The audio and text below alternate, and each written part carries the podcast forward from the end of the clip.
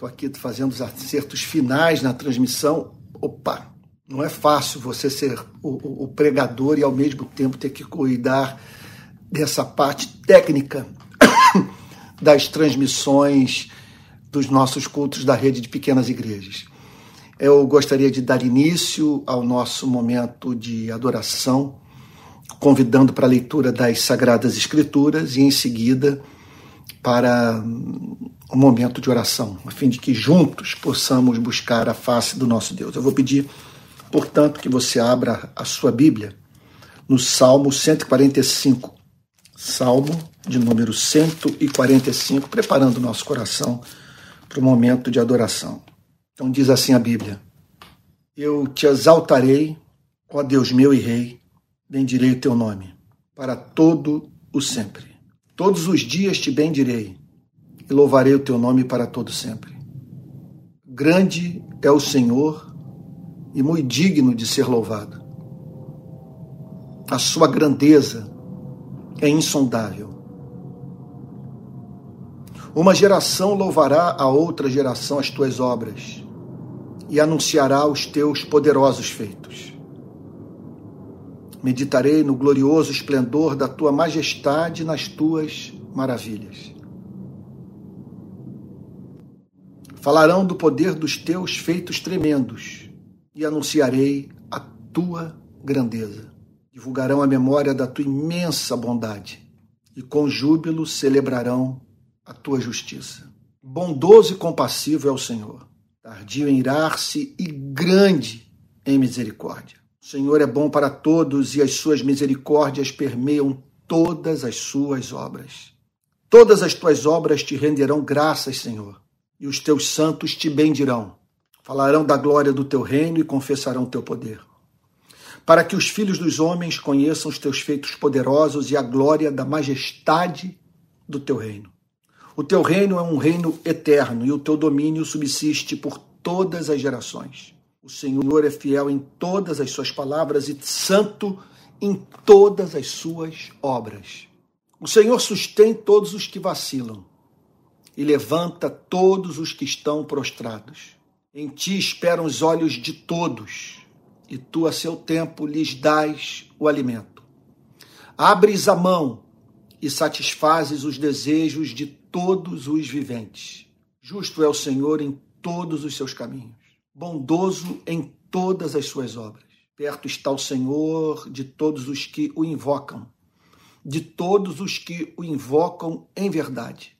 Ele satisfaz o desejo dos que o temem, ouve o clamor e os salva. O Senhor protege todos os que o amam, porém todos os ímpios serão exterminados. A minha boca proclamará o louvor do Senhor que todos os seres vivos louvem o seu santo nome para todo sempre.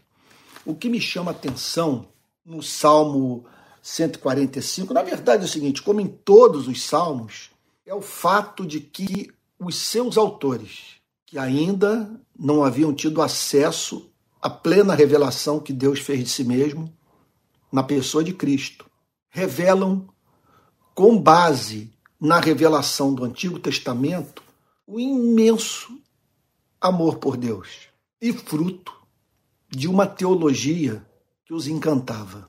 Portanto, havia algo na relação dos verdadeiros regenerados do Antigo Testamento com o seu Criador que os levava a ver a revelação de um amor que estava para além da manifestação da santidade de Deus mais especificamente da sua justiça, do seu juízo, e que, portanto, os assegurava do fato de que esse Deus justo, que é revelado em tantas passagens do Antigo Testamento, julgando o homem e às vezes cidades inteiras, eles entendiam que essas manifestações do justo juízo de Deus não iam de encontro à beleza de Deus, não maculavam a beleza de Deus na verdade faziam parte da beleza do Criador.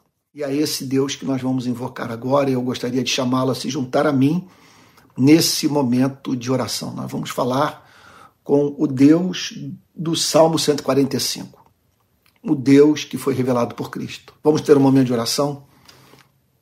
Pai Santo, nós rogamos a Ti que a nossa oração seja agradável ao Senhor nosso Deus, que ela suba como incenso, como aroma agradável às tuas narinas. Nós pedimos a Ti, Senhor, que Tu recebas a expressão do nosso amor. Nós o amamos porque o conhecemos através de Cristo. A partir do momento que aprendemos com Cristo a chamá-lo de Pai e descobrimos que é assim que o Senhor quer ser tratado, nós fomos movidos a adorá-lo, Senhor. E machuca o nosso coração. Passar um dia sem expressar o nosso culto de adoração a um Deus tão amável quanto o nosso Deus. Nós rogamos a Ti que o Senhor acolha esse culto, que ele lhe seja agradável. Senhor, falando como mortais, que o Senhor se sinta amado por nós. Sabemos que Tu és a bem-aventurança eterna em si mesmo. Que o nosso amor por Ti não, não aumenta a Sua glória, mas tomamos conhecimento na Sua revelação que o Senhor ama ser amado. E é isso que nós queremos expressar, o nosso amor por Ti. Nós pedimos nessa manhã de domingo perdão por tudo aquilo que há na nossa vida que é feio, Senhor, que é horrível, que é ruim para a sociedade, faz mal para as pessoas, Senhor, nos prejudica e não expressa o nosso amor por Ti. Perdoa-nos, Senhor, as nossas faltas, assim como nós perdoamos aqueles que têm pecado contra nós. Nós queremos te agradecer nesse culto pelas orações ouvidas. O Senhor tem feito por nós infinitamente mais do que tudo quanto pedimos ou pensamos. Senhor, nós sabemos que nesse domingo de manhã estamos aqui porque o Senhor viabilizou a nossa vida. Colhemos bênçãos pelas quais nós não apresentamos oração a Ti para recebê-las. Porque só o Senhor conhece a nossa vida na plenitude do que necessitamos para viver. Senhor querido, nós pedimos que nessa manhã a sua igreja seja alimentada no país inteiro, Senhor. Que todos aqueles do Amazonas ao Rio Grande do Sul, os que estão nos acompanhando de países de língua portuguesa na África, os que estão nos acompanhando de Portugal, Senhor, de outras nações europeias, dos Estados Unidos, Senhor, enfim, aqueles que conhecem a nossa língua, que estão acompanhando este culto de adoração, que sejam abençoados, Senhor, e visitados pela tua graça. Abra o nosso entendimento para a compreensão da tua verdade. Que a tua verdade nos faça bem, nos liberte. É o que te pedimos em nome de Jesus, Senhor. Amém. Amém. Meus irmãos queridos, eu havia assumido com todos o compromisso, conforme eu falo isso todo domingo, né? De fazer uma exposição nesses cultos matinais de todos os milagres, de todas as obras sobrenaturais operadas por Cristo e que estão registradas em Mateus, Marcos, Lucas e João, nos quatro evangelhos. Então, eu havia dito no domingo passado que o texto desse domingo seria o da cura da mulher enferma, segundo o relato de Marcos, capítulo 5, verso 25. Então vou pedir que você abra a Bíblia no Evangelho de Marcos, capítulo 5, versículo 25. Eu vou pedir licença a você para ligar o ar-condicionado aqui, porque hoje está fazendo um calorzinho diferente no, no inverno do Rio de Janeiro.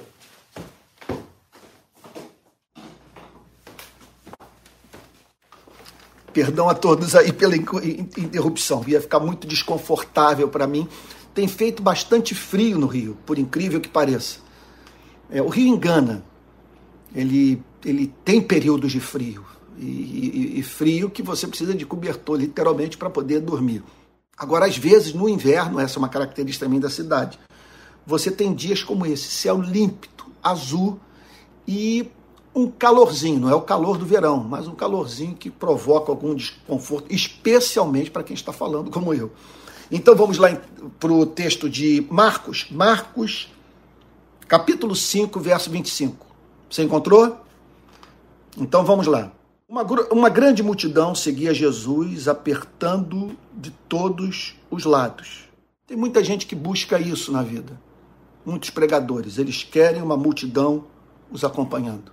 É, as multidões podem nos acompanhar pelos mais diferentes motivos. Isso aconteceu até na vida do nosso Senhor e Salvador Jesus Cristo. Havia algo nas manifestações do seu amor que atraía pessoas que não haviam nascido de novo, que não tinham se convertido.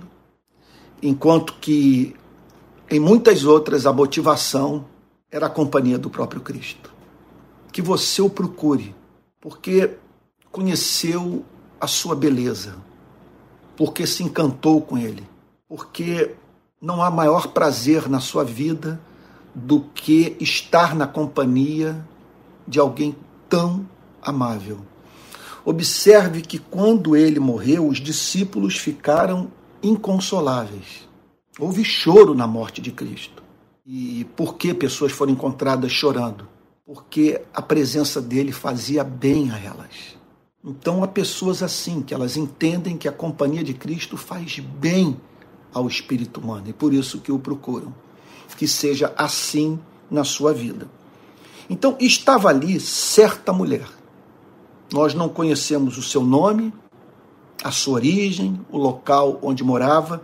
Tudo que nós sabemos é que era uma mulher que sofria de uma patologia crônica, uma hemorragia. O texto diz que havia 12 anos vinha sofrendo de uma hemorragia.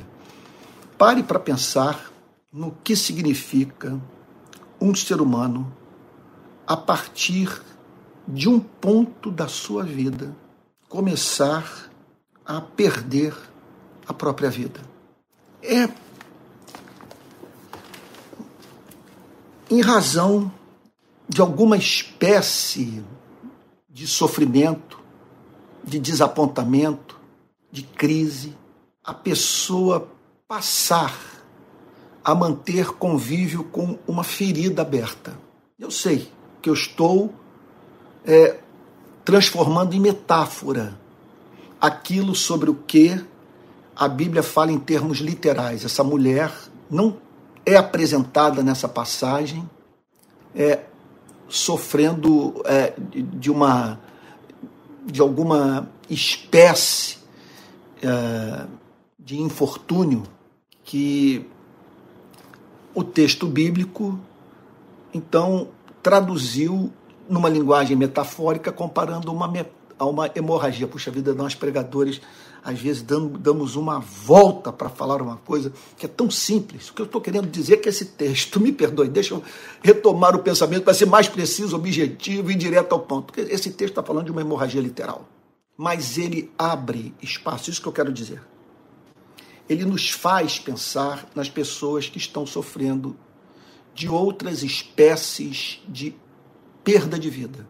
Então, isso pode nos acometer das mais diferentes formas. É, é possível, por exemplo, é nós passarmos a, a conviver com essa ferida aberta. Olha só, pode acontecer isso por conta de um pensamento filosófico. Você manteve contato com as ideias de algum pensador muito pessimista, muito cético, até mesmo cínico com relação à vida.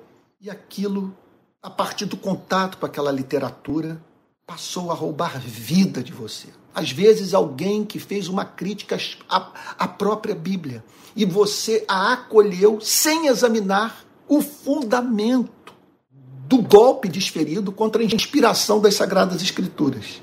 E aí passa a viver num mundo de incerteza, sem confiança em nada, e tudo isso é, é, manifestando em sua vida suas consequências práticas. A perda da paz, da esperança para viver, a, a, perda da fé, e, ou, ou uma fé que não é capaz de fazer frente, ou falando de uma outra forma, fazer contraponto ao desespero que quer se instalar na sua e na minha alma. Então, essa ferida pode ser de natureza filosófica, pode ser de natureza teológica, uma péssima teologia que entrou na sua mente. Por exemplo, um Deus fantasmagórico, um Deus diabólico, um Deus incerto, um Deus caprichoso.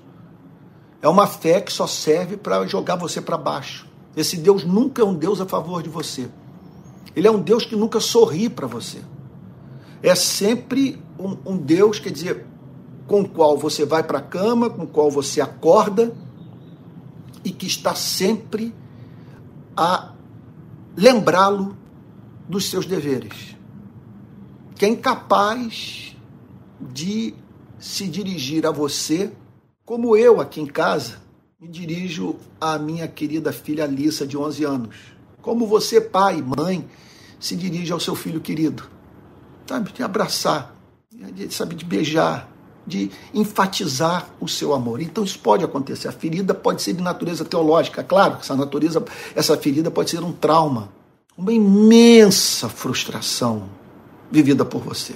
Então você casa com alguém, cheio de sonhos, você orou, você pediu a Deus para que Deus o dirigisse e o ajudasse a escolher a pessoa correta e descobriu que casou com alguém que nunca o valorizou.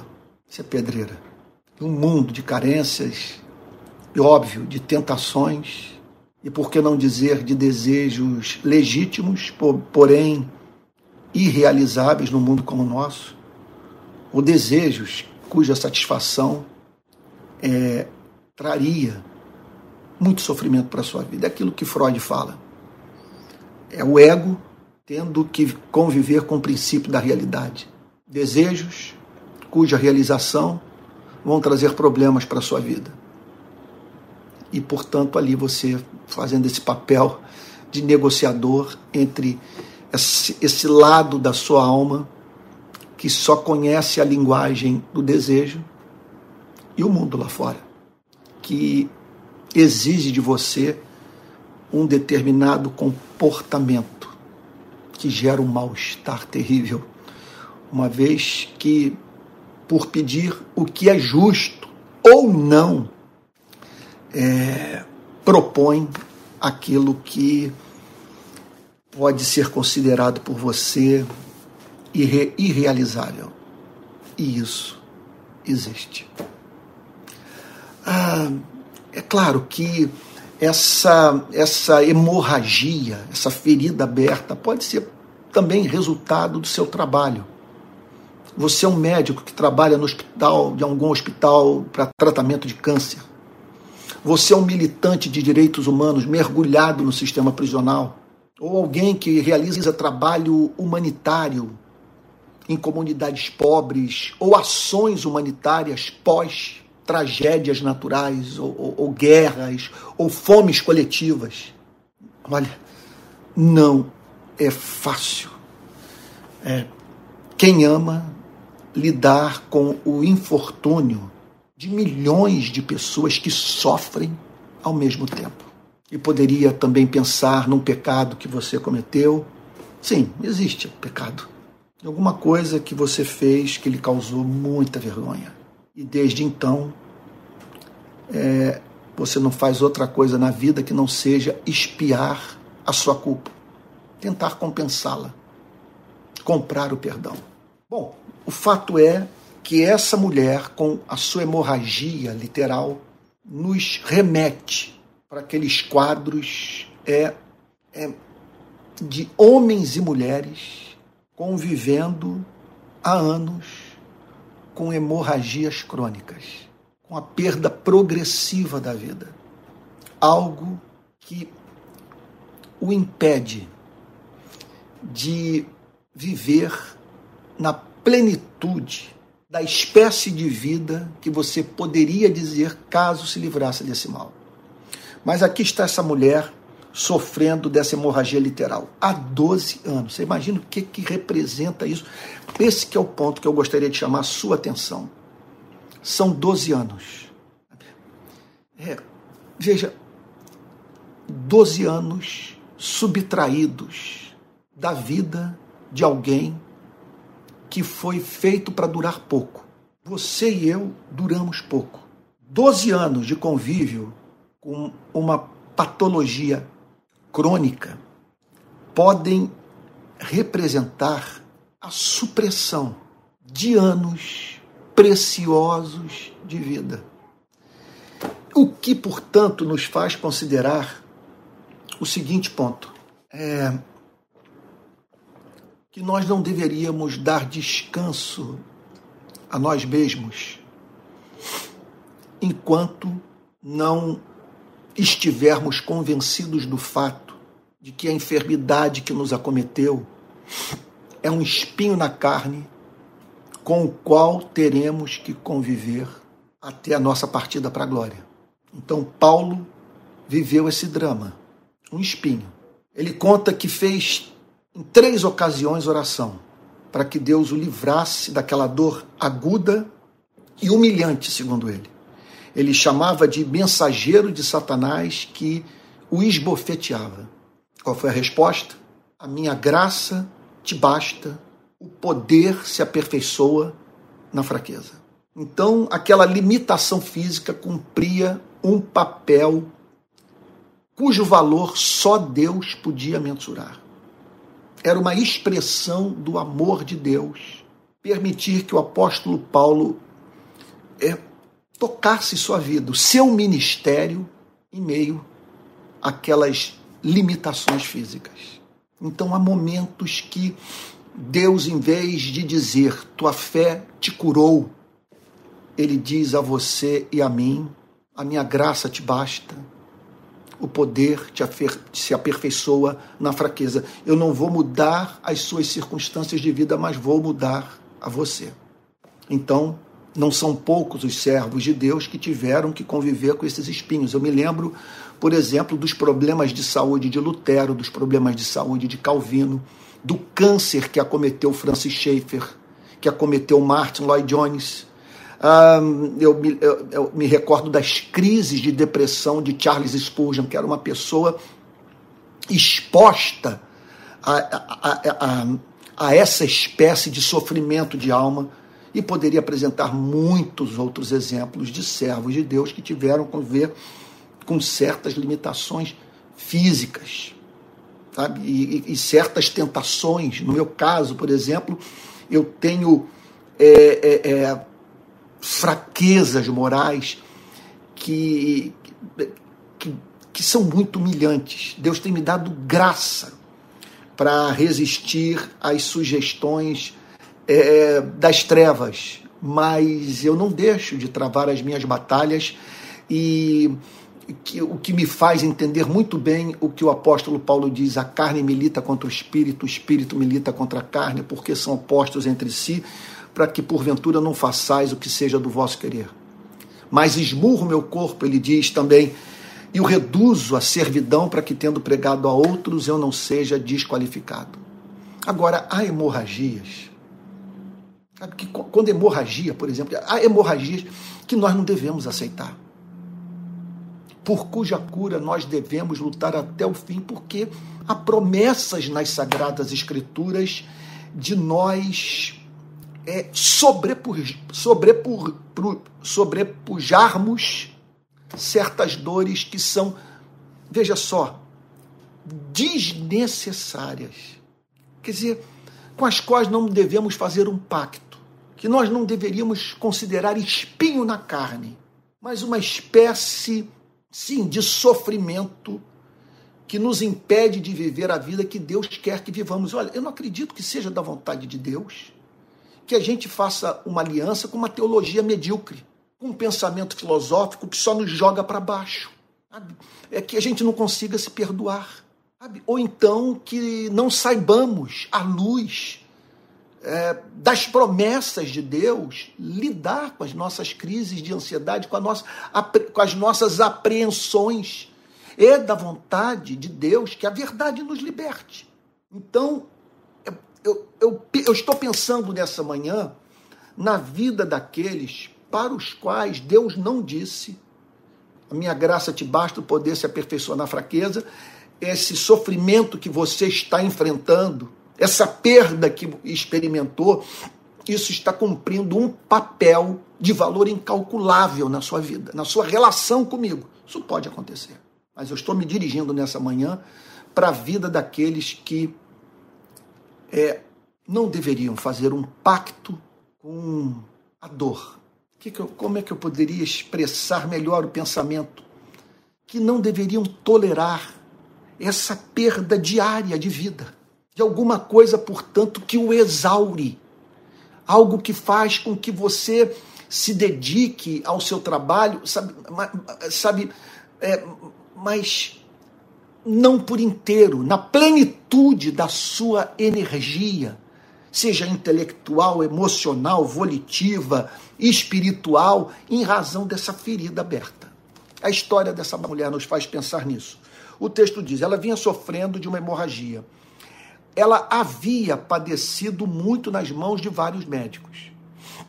Então é óbvio que as escrituras não estão aqui condenando a medicina não estão condenando o uso pela fé dos recursos humanos para obtenção de cura. O que as escrituras estão dizendo é que enfrentamos na vida problemas cuja solução é, depende de uma obra da graça de Deus. É, e isso de modo exclusivo. É o que o texto está dizendo. Ela havia padecido na mão, nas mãos de vários médicos. Médicos que, na melhor de suas intenções, tentaram ajudá-la, mas que, por falta de conhecimento, por estarem lidando com um problema para o qual a ciência do seu tempo não tinha solução, só tornavam o quadro daquela mulher mais crônico, pois o texto diz que ela havia padecido muito nas mãos de vários médicos. Nós temos que pensar nisso. Nós temos que pensar nessas prescrições que nos são feitas, e aí eu incluiria, incluiria é, algo da literatura de autoajuda, que só agravam o problema. E isso porque são é, propostas de solução para os nossos sofrimentos que não consideram o Evangelho, não consideram a Deus e que não nos remetem para a dependência exclusiva do poder de Deus. Esse é o ponto. O texto diz: ela havia padecido muito nas mãos de vários médicos e gastado tudo que tinha, sem contudo melhorar de saúde. A esperança que se adia faz adoecer o coração, diz o livro de Provérbios. E essa mulher via a sua esperança dia após dia ser adiada. E por estar convivendo com um problema para o qual não havia solução humana, mas que a movia a buscar solução nos homens, e é aquilo que, de certa forma, a ela cabia fazer. Ela estava usando dos recursos da época. Contudo, é, é, sem saber que andava por Israel naqueles dias o Filho de Deus, que havia sido enviado para revelar o mais ardente amor do Pai pela vida dos seres humanos. Então, ela havia gastado tudo que tinha, sem contudo melhorar de saúde, pelo contrário, piorava cada vez mais. O tratamento tornava o seu quadro de saúde pior. Ora, esses dias eu vi uma pessoa, um pastor, que até onde eu consigo perceber, ele está se envolvendo com o, essa, a literatura de autoajuda e que está se transformando num coach. Um filho meu me mostrou o que esse pastor está ensinando. Ao ouvir, eu senti pena dele e dos seus ouvintes. O remédio que eu vi prescrevendo para pessoas que sofrem, e ali, no caso específico, ele estava tratando da seguinte questão: como lidar com pessoas que você odeia. E ele propôs como solução algo que se me afigurou, não apenas a mim, mas aos meus filhos que ouviram a mensagem desse pastor, como um remédio que só haverá de tornar mais crônico esse quadro de ressentimento na vida das pessoas. Então, é, é para isso que o Evangelho está chamando a nossa atenção, que nós podemos, na perspectiva da obtenção da cura, nos submetermos a tratamentos que vão tornar o nosso quadro mais ainda crônico. Então, tendo ouvido a fama de Jesus, ela toma conhecimento do fato de que um rapaz, na faixa dos 30 anos, nascido em Belém, criado em Nazaré, carpinteiro, estava andando pela Palestina fazendo obras impressionantes, obras de cura, obras de libertação e falando como ninguém jamais foi capaz de falar. Ela toma conhecimento da fama de Jesus. E com base nas informações de que dispunha, a mulher chegou por trás dele. Isso é impressionante. É impressionante como que algumas pessoas com muita teologia não conseguem extrair nada da vida cristã, do evangelho de Cristo. Quer dizer, não conhecem nem de longe a felicidade que o evangelho promete para os redimidos, enquanto que outras, a partir do pouco de teologia que tiveram acesso, por crerem de todo o coração no pouco que, da verdade que descobriram, extraem da fé as mais gloriosas consolações. Então essa mulher não tinha uma cristologia completa. Ela ouviu falar sobre a fama de Jesus. E aí então o texto diz que tendo ouvido a fama de Jesus, esse é o ponto. Pelo amor de Deus, eu peço que você considere um fato. Certamente você ouviu falar sobre a fama de Jesus. Procure investigar. Estão dizendo por aí que há dois mil anos passou pelo nosso planeta um, um, um, um homem absolutamente encantador e que ele entregou para a humanidade promessas e promessas que se constituem é, na espécie de informação que é capaz de trazer sentido para a nossa existência. O que, é que eu estou querendo dizer? Você ouviu falar sobre a fama de Jesus. Por uma questão de integridade intelectual, leia os evangelhos. Você não pode descartar o cristianismo sem ao menos parar para considerá-lo. Você já ouviu falar sobre Jesus? Procure saber se é verdadeiro. Eu estou me dirigindo agora àqueles que estão me ouvindo e que talvez não tenham ainda vivido uma experiência de conversão. Então, eu não estou querendo que você de antemão se convença de que Jesus é o caminho, a verdade e a vida. Nem Deus quer isso de você. Deus espera que você se convença de que Jesus é o caminho, a verdade e a vida após o encontro com objetivo com a verdade revelada, a fim de que você o faça com todo o seu ser, com o seu coração e com a sua mente. Mas é necessário que você que ouviu sobre a fama de Jesus, procure fazer, sabe, aquilo que você faz com os outros campos de conhecimento humano. Procure saber se de fato Deus enviou o seu único filho para a redenção dos seres humanos. Essa mulher ficou sabendo da fama de Jesus. E o texto diz então Olha lá, que ela chegou por trás dele, ela arrumou um jeito de o procurar. É impossível. Ela, aliás, ela encontrou um jeito de o encontrar. Ela o procurou na esperança de ter um encontro com ele. E nesse sentido, eu quero lhe dar uma promessa. Quero lhe apresentar uma promessa que eu faço em sã consciência. É impossível uma pessoa buscar a Cristo, como essa mulher o procurou e não encontrar. Não há registro na história da humanidade de alguém que tenha procurado a Deus com todo o seu ser e que não tenha encontrado. Então, ela, ela tendo ouvido a fama de Jesus, a mulher chegou por trás dele, no meio da multidão. Ela vai cruzando a multidão e toca na capa de Jesus. Ela toca na capa de Jesus. Movida por qual pensamento? Era o encontro mais superficial que uma pessoa podia ter com Cristo. Ela não recebeu o abraço de Jesus, ela não, ela não procurou é, com a esperança de Jesus estender a mão para ela, de Jesus abraçar, de Jesus dirigir a ela alguma palavra de libertação e cura. Ela foi movida pela esperança mais basilar. Eu terei é um encontro físico com Ele.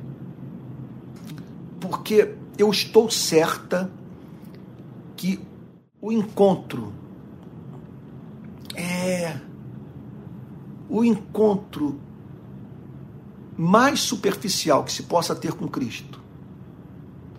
mas desde que seja verdadeiro, vai comunicar a mim, a minha vida, a cura que eu tenho buscado há 12 anos. Então o texto diz que ela veio por trás de Jesus e tocou na capa dele. Verso 28. Porque ela dizia, ela trazia no coração uma certeza. Ela havia dito algo para si mesma. Se eu apenas tocar na roupa dele, ficarei curada. Eu não sei se eu teria o privilégio de o conhecer, de conversar com ele, de ouvir sua voz, de receber o seu toque. Agora, eu tenho a esperança de pelo menos tocar na roupa dele. Eu não tenho a esperança de fazê-lo parar. Ela não conhecia a Cristo e ela não sabia que Cristo a conhecia. Que o seu nome estava escrito no livro da vida desde antes da fundação do universo. Ela não tinha essa informação. Ela não sabia tudo o que poderia saber sobre Cristo e não poderia saber e ela não e ela não sabia tudo o que poderia saber sobre a relação do criador do universo com ela, o que ela representava para o seu criador. Mas com base nas informações de que dispunha, ela tomou a seguinte decisão: é, se pelo menos eu tocar nas orlas das suas vestes, pela fé obterei a cura. Então, se eu, se eu ao menos tocar na roupa dele, ficarei curada. Ela estabeleceu isso.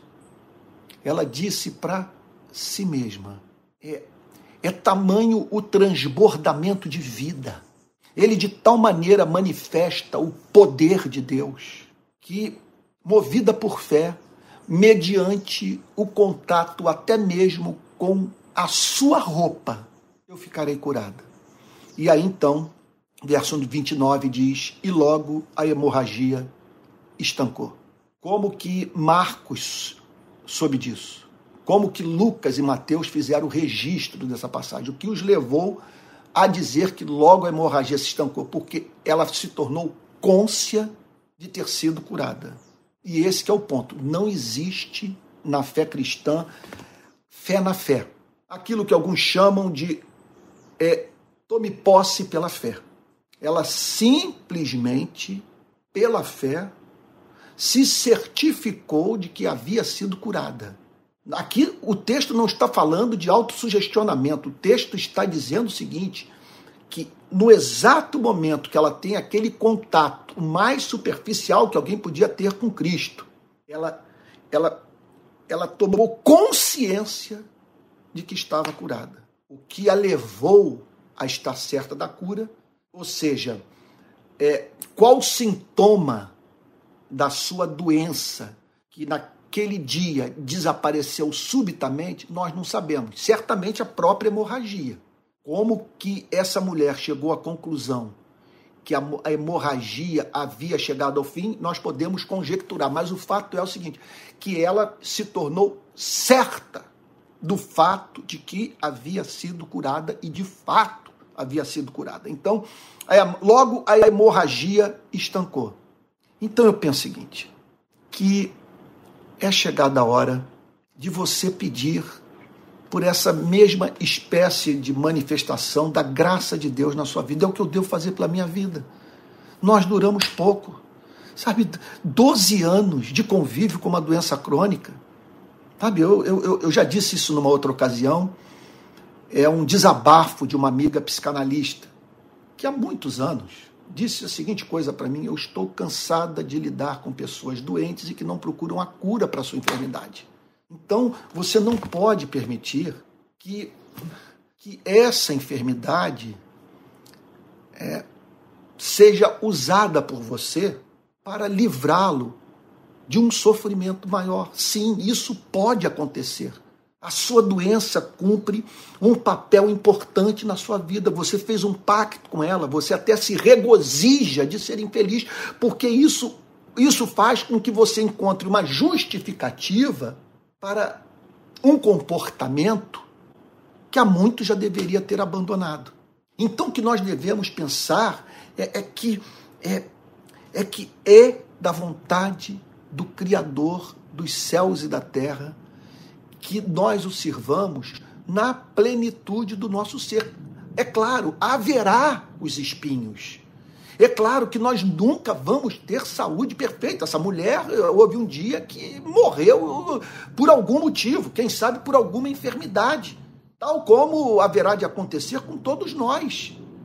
Agora, é importante que nós saibamos que há certas hemorragias que sabe que nós não devemos admitir. Você não tem que ficar ad eterno carregando a culpa sabe, de um erro.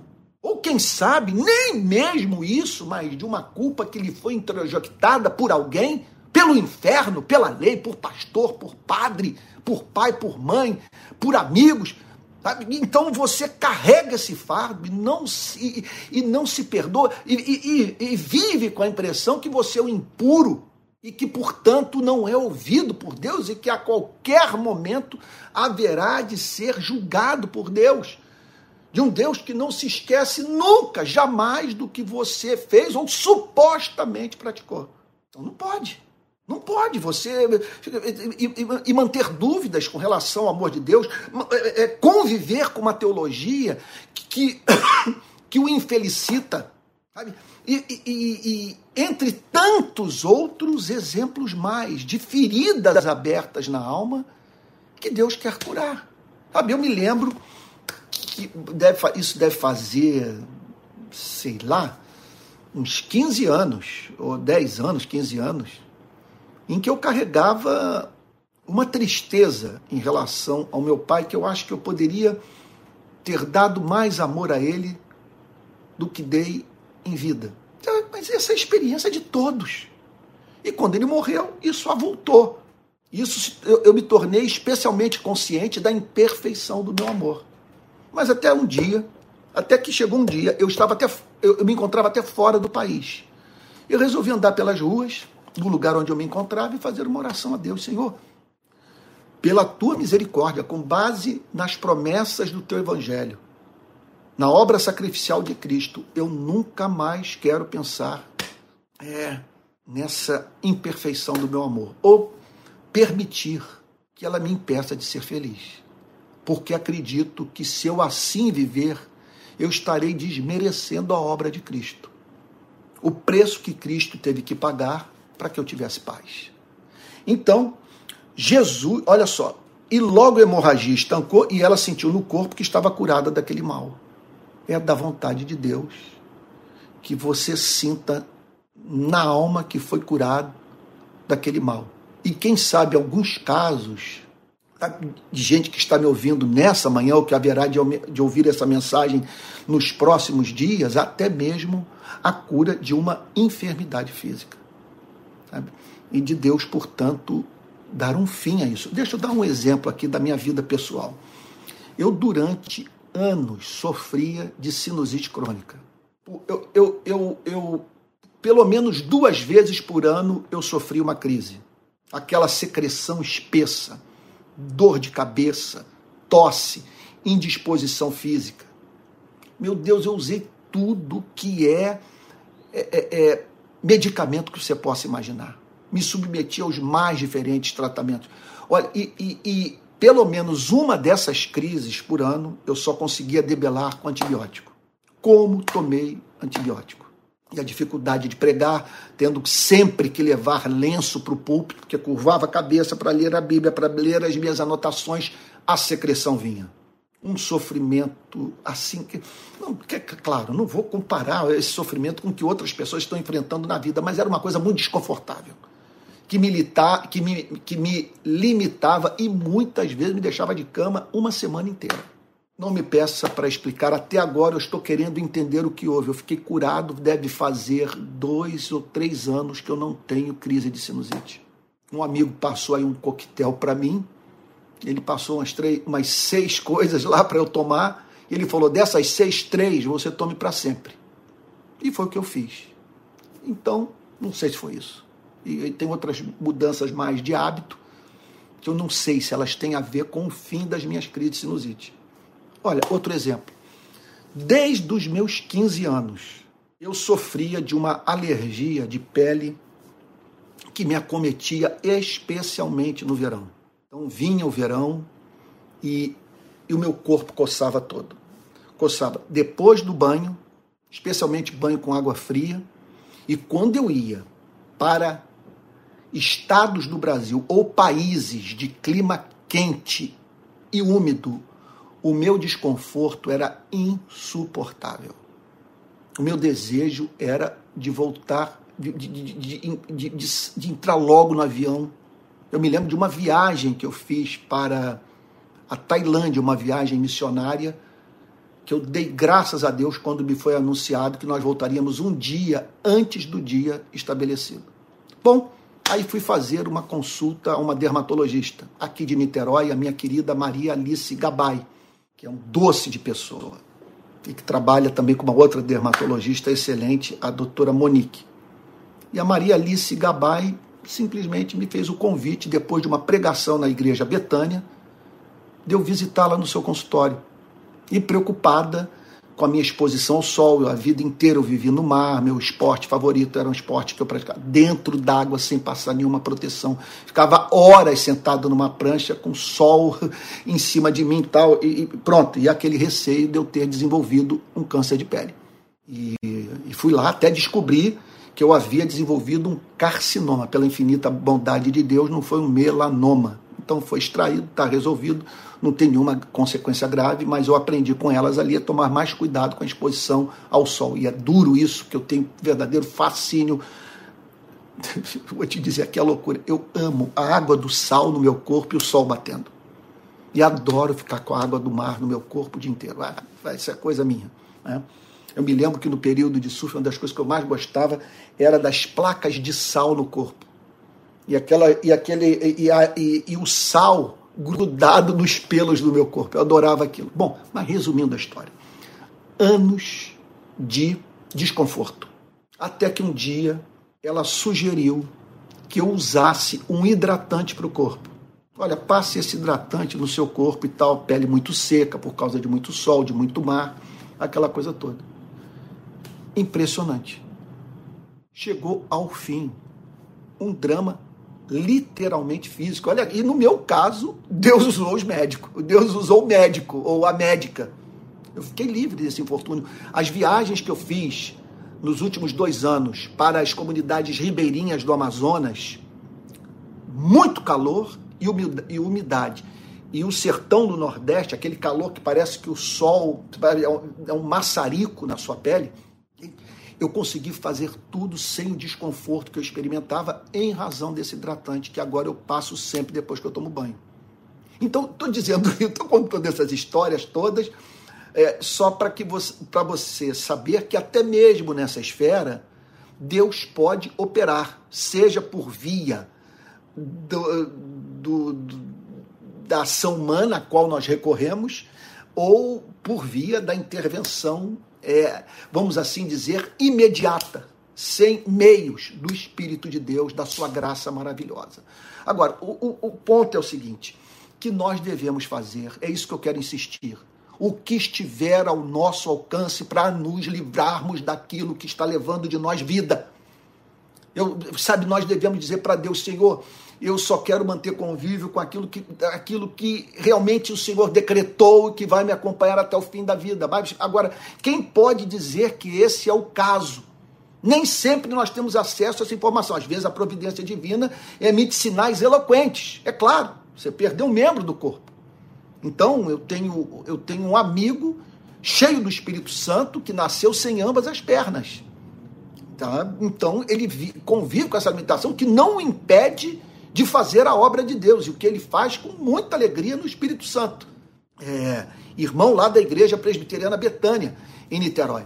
Então, é, é, é agora, muitas vezes, é, é, nós não temos essa informação. A providência não deu sinal inequívoco que nós estamos diante de um problema que, com o qual nós vamos ter que conviver até a morte. O, o, o fato é o seguinte: se nós não temos essa certeza, vamos sair em busca da cura a fim de que nós possamos é, inteiramente, sem dreno de energia, servir ao nosso Deus. Então o texto diz assim que logo a hemorragia estancou, ela sentiu no corpo que estava curado do seu flagelo. Jesus, reconhecendo imediatamente que dele havia saído o poder, Jesus toma consciência de que alguém havia, pela fé, auferido benefício do seu encontro com o seu Salvador. De mim saiu o poder. Então, ele, então Jesus, reconhecendo imediatamente que dele havia saído o poder, virando-se no meio da, da multidão, perguntou quem tocou na minha roupa. Não há mínima dúvida que ele sabia quem havia tocado. O Novo Testamento dá provas de que Jesus tinha acesso a esse tipo de informação que você e eu não temos acesso em razão das, no, das limitações dos nossos sentidos, mas em razão da união da natureza divina com a natureza humana. Esse tipo de informação Jesus tinha acesso. O texto diz, o, mesmo o Jesus homem, quem tocou na minha roupa? É óbvio que a pergunta foi feita com o propósito de a relação dele com aquela mulher não se resumir ao toque nas vestes de Cristo. É o que eu quero lhe dizer. Você procura a Cristo movido por um sofrimento que está cumprindo um papel gracioso na sua vida, o movendo na direção de Deus. Aí você tem aquele contato com Cristo que faz com que a sua vida se ajuste melhor. Mas o que a Bíblia revela é que ele quer você por inteiro e que ele quer se revelar a você por inteiro. Ele não, ele não é da vontade do Deus vivo que você mantenha essa espécie de relação com ele. Eu toquei nas orlas das suas vestes. Ele não quer que ninguém viva dessa migalha. Então o texto diz: quem tocou na minha roupa? Porque eu quero que quem tocou na minha roupa é o que está subentendido aqui Saiba que não tocou na minha roupa, tocou na minha alma. E para a vida dessa pessoa eu quero me revelar inteiramente. Então os discípulos responderam: O Senhor está vendo que a multidão aperta e ainda pergunta quem me tocou. Veja, esse é um dos motivos pelos quais nós devemos tomar muito cuidado com o que ouvimos da boca dos cristãos, do que ouvimos da boca da igreja. Aqui estão eles falando uma tolice. O Senhor está vendo que a multidão o aperta e ainda pergunta quem me tocou. Era gente para todo lado querendo ter acesso a Cristo. E aí os discípulos então viram-se para Jesus e veja, é, é, uma pergunta humana. Eles não estavam sendo movidos por um, um, um sentimento pecaminoso. É, é, eles estavam falando a partir da sua limitação.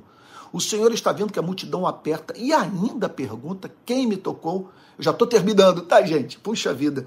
É, o bom de, desse tipo de pregação é que eu não estou no templo olhando para todos. Então não estou vendo ninguém dormindo e ninguém tem o constrangimento de se levantar e sair. Eu espero que você não faça por misericórdia a mim, por amor à palavra. Tá? Mas aqui estou eu pregando e pela fé aqui contando com a atenção de todos e todos voltados para esse texto maravilhoso que é tão terapêutico para as nossas vidas. Então, é, o Senhor está vendo que a multidão aperta e ainda pergunta quem me tocou. Ele, porém, olhava ao redor para ver quem tinha feito aquilo. Ali está ele, então, procurando a pessoa que o havia tocado. Então a mulher, amedrontada e trêmula, por que amedrontada e trêmula? Uma das possibilidades, primeiro, ela se via diante de um ser santo. O contato com o luminoso, o contato com a glória, o contato com a santidade de Deus, em toda a Bíblia, gera perturbação no ser humano. Sem a mínima dúvida, tudo isso é muito fruto, é muito fruto do nosso senso de indignidade. Então, ela amedrontada e trêmula, porque também ela poderia ser considerada cerimonialmente impura. Em razão dessa hemorragia, provavelmente ser uma espécie de menstruação que fazia parte do seu cotidiano. Está lembrado do Antigo Testamento que o homem não podia sentar na cama de uma mulher no período da sua menstruação. Então, amedrontada e trêmula, ciente do que lhe havia acontecido, amedrontada e ela tremia. Tremia de emoção, tremia de encanto, tremia de, de temor. É um mundo de emoção, um turbilhão de emoção acometeu Ela estava, portanto, ela sabia que estava diante do sobrenatural. O que havia acontecido era, era transcendente. Era, ela, ela manteve um contato com outro mundo, com outro universo que corre paralelo a esse que interage com o nosso mundo. Então, a mulher amedrontada e trêmula, ciente do que lhe havia acontecido, certa de que Jesus havia atendido a sua expectativa. Se eu ao menos tocar nas da, na orla das vestes dele, eu ficarei curada. Prostrou-se diante de Jesus. Veja, não era da vontade de Cristo que ela saísse apenas com a cura. Não era da vontade de Cristo que ela saísse apenas podendo dizer: Eu toquei na orla das vestes dele e fui curada. Jesus queria oferecer a ela uma salvação integral. Ele queria é, curá-la de outras espécies de hemorragia presentes na sua vida, sem a mínima dúvida. E não é hemorragia maior na vida, perda maior de energia. Não há algo que poderíamos considerar, é, é, é, é meu Deus, é, é, como é que eu poderia dizer? não há nada que mais poderíamos chamar de morte progressiva, por se tratar de perda progressiva de vida, do que a vida distante daquele que nos pariu, daquele que nos formou, daquele que, daquele que, que, que nos, moldou, nos moldou quando estávamos no ventre das nossas mães. Aqui está o texto dizendo então a mulher amedrontada e trêmula, ciente do que lhe havia acontecido, côncia do que lhe havia acontecido, veio e prostrou-se diante de Jesus. E ela desmorona diante de Jesus. E ela cai diante de Jesus. E aí ela tem a sua identidade reconhecida por Jesus. Ela passa a tomar consciência do fato de que Jesus não apenas queria curá-la da sua hemorragia, mas queria se tornar no amor da sua vida. Então o texto diz que ela se prostra diante de Jesus e declara-lhe toda a verdade. Então nós só sabemos dessa história porque ela deu seu testemunho. E aí Mateus, Marcos e Lucas fazem esse registro com base no que ela falou. Como que nós sabemos que ela veio pelo caminho dizendo: se eu a menos tocar nas olas das vestes dele, eu ficarei curada? Porque nesse momento ela conta a história toda para Cristo. Olha, eu quero lhe dizer que minhas amigas Isabel e Maria me falaram do seu amor, do seu poder, dos seus feitos. E eu então convivia há 12 anos com o mal que me enfraquecia fisicamente, que me, me fazia me sentir suja, imunda, que me causava inúmeros embaraços sociais. Aí eu pensei, se ele fez por outros, ele pode fazer por mim também. E aí, Senhor, eu disse para mim mesma, sendo ele quem é, se eu ao menos tocar nas orlas das vestes dele, o, o, quer dizer, o mais simples encontro com Cristo trará cura para o meu mal. E olha, Senhor, que eu lutei contra a desesperança. Eu gastei os meus recursos com os médicos. E ele que me submeteram a tratamentos que só tornaram o meu mal mais crônico. Então, cuidado com terapia sem Deus. Não estou dizendo que o terapeuta tem que mencionar a palavra Deus. O terapeuta não precisa fazer o que um psiquiatra outro dia fez para um, com um parente meu. Olha, você precisa de fé. Ela vai ajudá-lo no seu processo de cura. Mas o importante é, quer o terapeuta mencione o nome de Deus ou não, que você não conte apenas com a terapia, porque a terapia vai ajudar você a entender a natureza do seu problema, mas não vai comunicar a cura. Essa hemorragia só pode ser estancada mediante o um encontro com Deus. Pense, por exemplo, no mal como ansiedade. Qual psicanalista, qual psicólogo, qual terapeuta sabe, é, é, pode prescrever o remédio para a ansiedade? Isso é, é, isso é do campo da fé por isso que Freud falou, a psicanálise não tem como objetivo tornar o homem feliz. A psicanálise tem como objetivo tornar o homem consciente do seu inconsciente. conhecer a si mesmo e os males que o infelicitam e dos quais ele não tem conhecimento. Agora, o que, que adianta você ter um diagnóstico você não conhece o remédio? E o remédio é Cristo. Então ela diz isso: eu gastei tudo, Senhor. Mas quando eu soube que isso ia passar aqui pela cidade, eu falei: eu não quero saber. E ainda que alguém me considere uma profana, sabe, uma pessoa que no meu estado foi, sabe, foi capaz de tomar a decisão que eu tomei, a esperança me, envolveu, me, me, me moveu a encontrar em ti cura para o meu sofrimento. E foi o que eu fiz. Então ela dá o seu testemunho. E aí, a palavra de Cristo. Então Jesus lhe disse. E aí ela obtém de Cristo o que não poderia imaginar. Porque Deus é poderoso para fazer infinitamente mais do que tudo quanto pedimos ou pensamos, conforme o seu poder que opera em nós. Ela foi com a esperança de tocar nas orlas das vestes. O que ela não sabia é que Cristo queria conhecê-la pelo nome, torná-la côncia desse fato quer dizer, de que ele já conhecia pelo nome e que queria publicamente tornar esse conhecimento do conhecimento dela. Então, o que ela não esperava é que ele pudesse. Veja só, ela não apenas tocou nas orlas, nas orlas das vestes dele, na capa dele, como diz a minha tradução. Ela tocou na alma de Cristo. E Cristo queria tocar na sua alma. Então, ela Cristo não queria aquele encontro superficial. Ele queria um casamento. E aí então, filha, olha a doçura.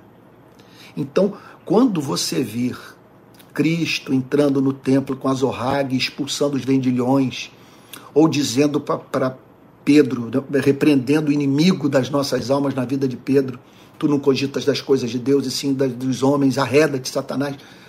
Não permita que esse Cristo leão e que só se revela como tal quando se faz necessário, o leve a perder de vista o Cristo Cordeiro, o Cristo doce, e que sempre é doce para o quebrantado de coração.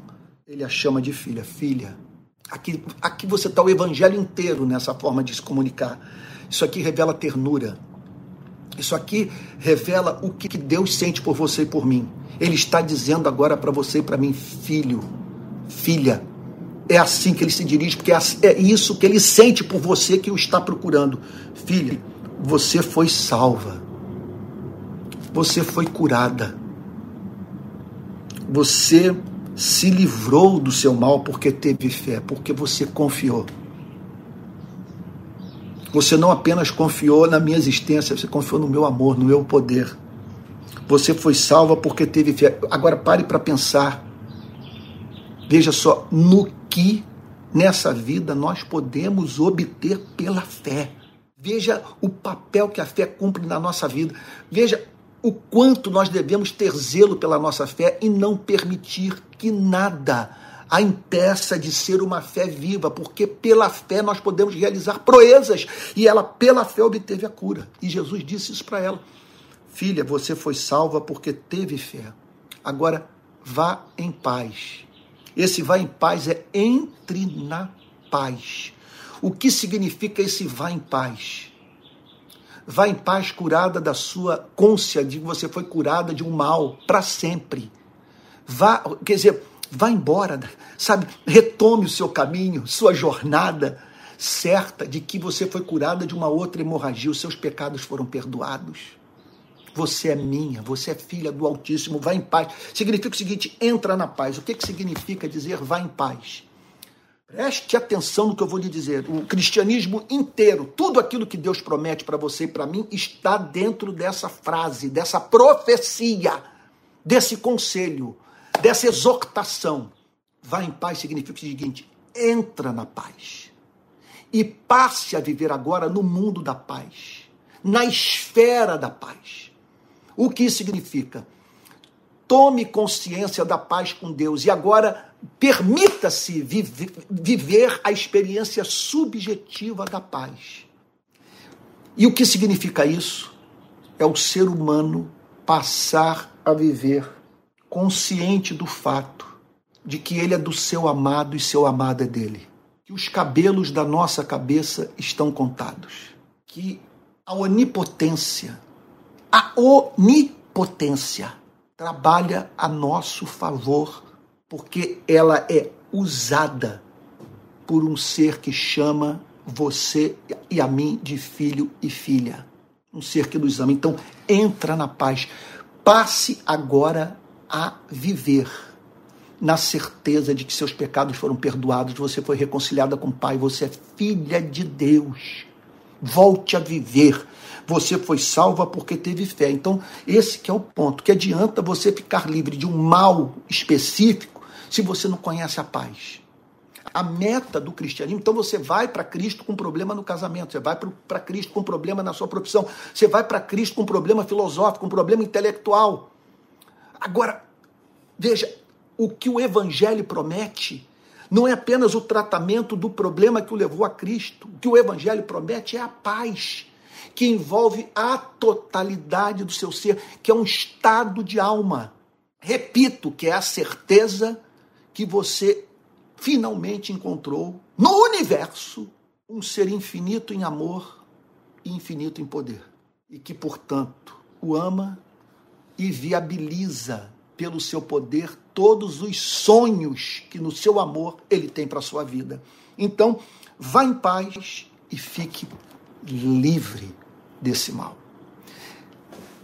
Ficar livre do mal, se livrar de uma corrente, de alguma coisa que amarra a nossa vida, sabe, de alguma coisa que nos impede de expressar plenamente a imagem e semelhança de Deus da qual nós somos portadores.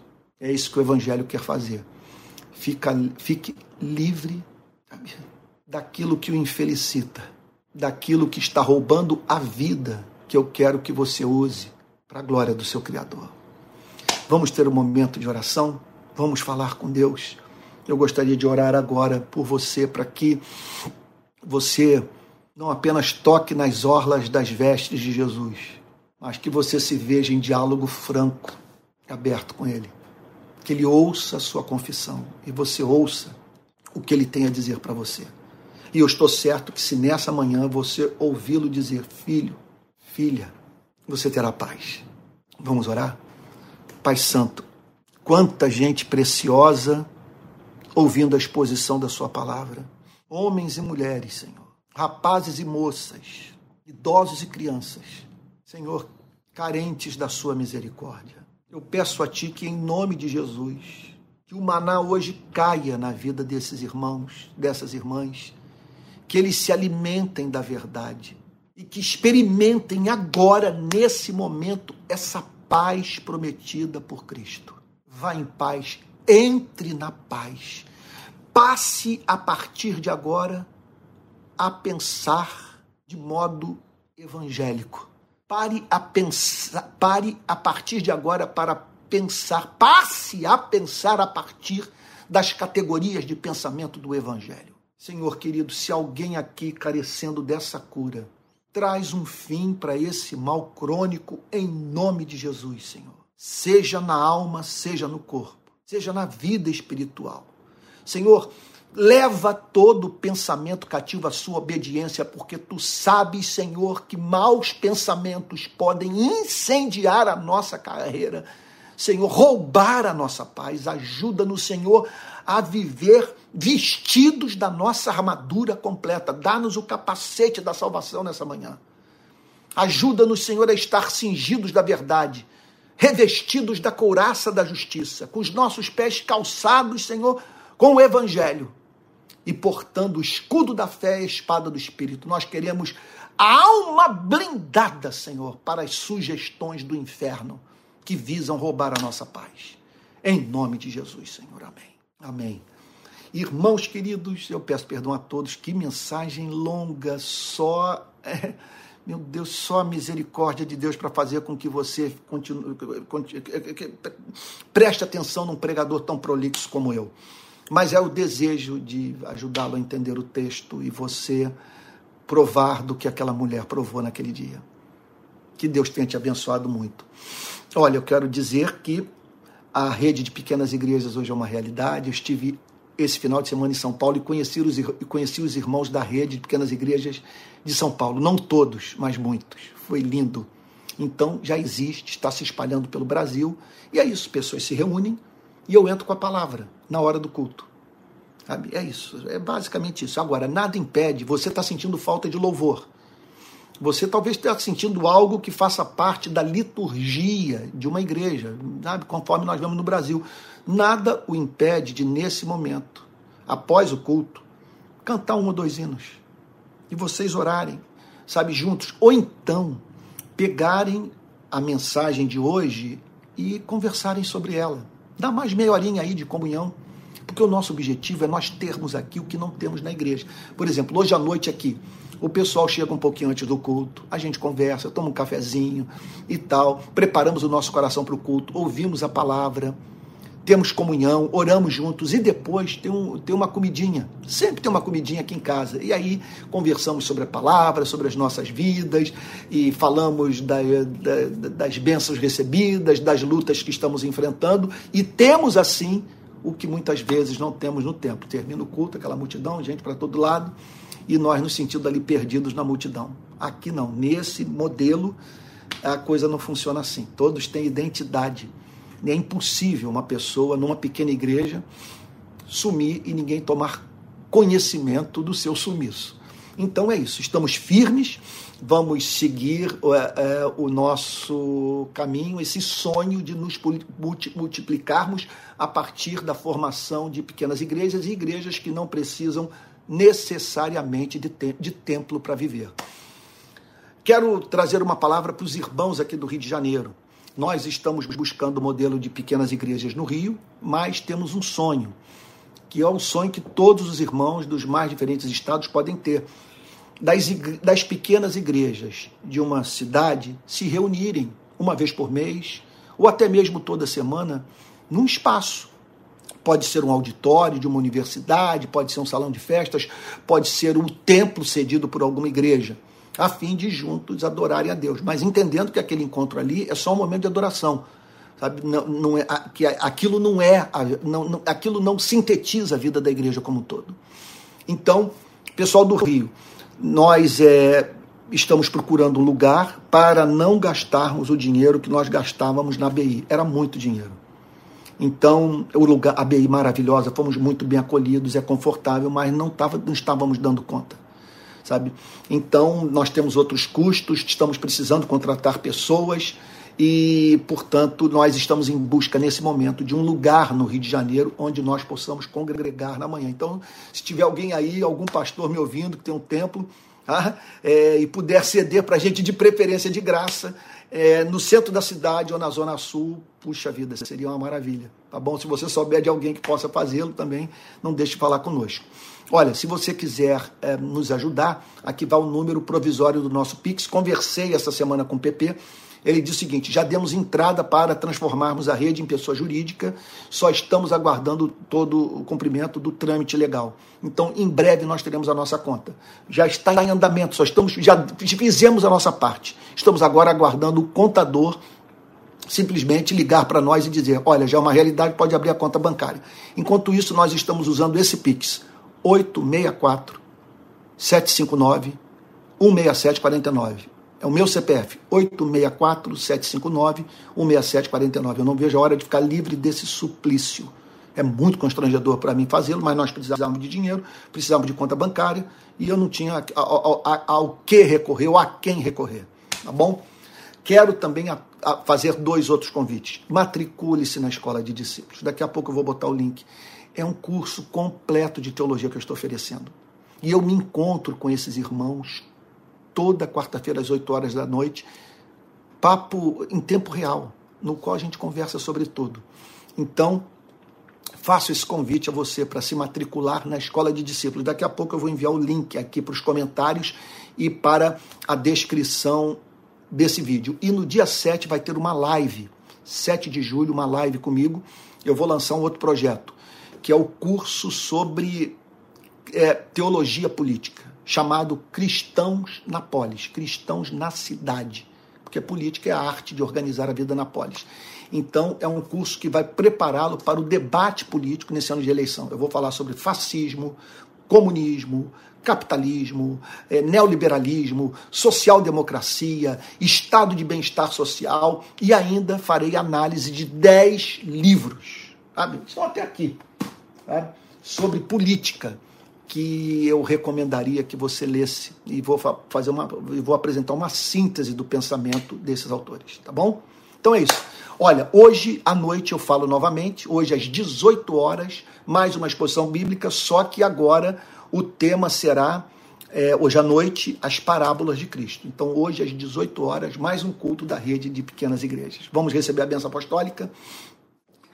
Senhor, nós te agradecemos pela riqueza da tua palavra que o testemunho desse milagre encha o nosso peito de fé, Senhor. Ó oh, Deus, e fé que nos habilite não apenas a tocar nas orlas das suas vestes, mas cair aos teus pés, Senhor, e ouvir tua voz. Que a graça do nosso Senhor e Salvador Jesus Cristo, o amor de Deus o Pai e a comunhão do Espírito Santo sejam com cada um de vocês desde agora e para todo sempre. Amém. Fique com Jesus e até logo mais. 18 horas, tá bom? Aqui no meu canal de YouTube. Deus te guarde.